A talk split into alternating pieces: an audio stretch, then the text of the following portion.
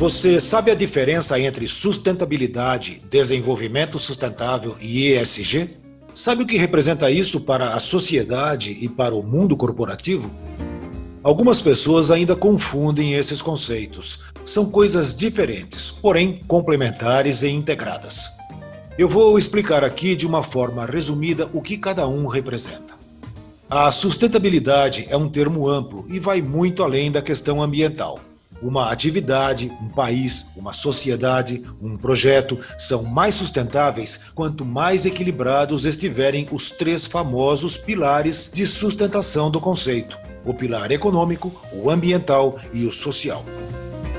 As três dimensões se relacionam e a forma como elas interferem ou sofrem interferência uma da outra definirá o grau de viabilidade da economia, a sustentabilidade dos negócios, a gestão e disponibilidade dos recursos naturais, o bem-estar da comunidade e a justiça social, entre outros desejos.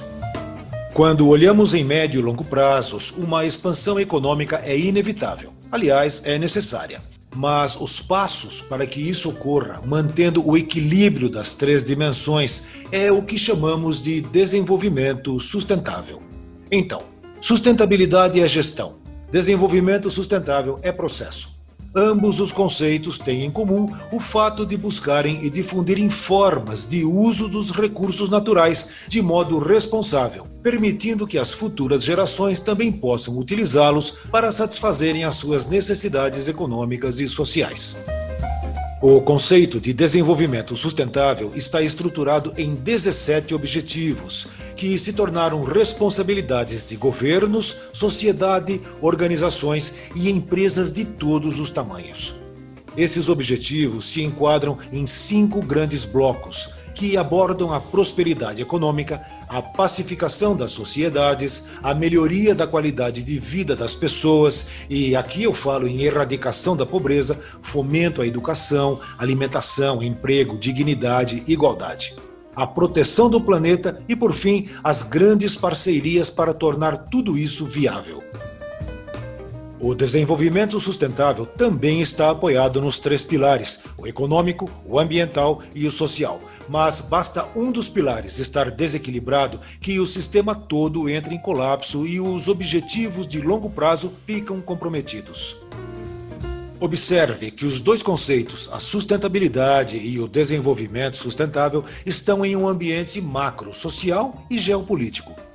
Quando identificamos no pilar econômico as organizações corporativas e a elas acrescentamos as responsabilidades de governança corporativa, temos o conceito do ESG, o G de governança, ou seja, os aspectos da gestão que transformam valores e propósitos organizacionais em ações efetivas que contribuem para os processos de desenvolvimento sustentável.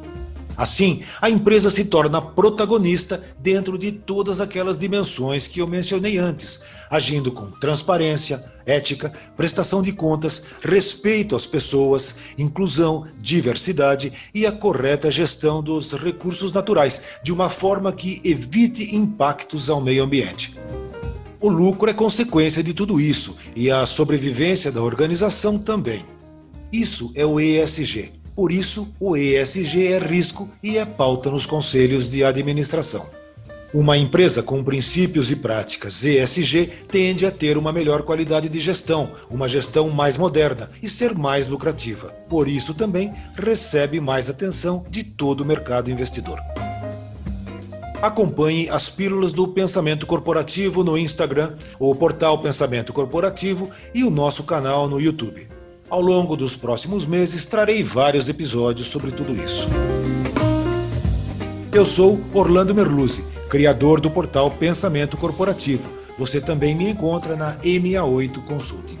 Um abraço e até o próximo episódio.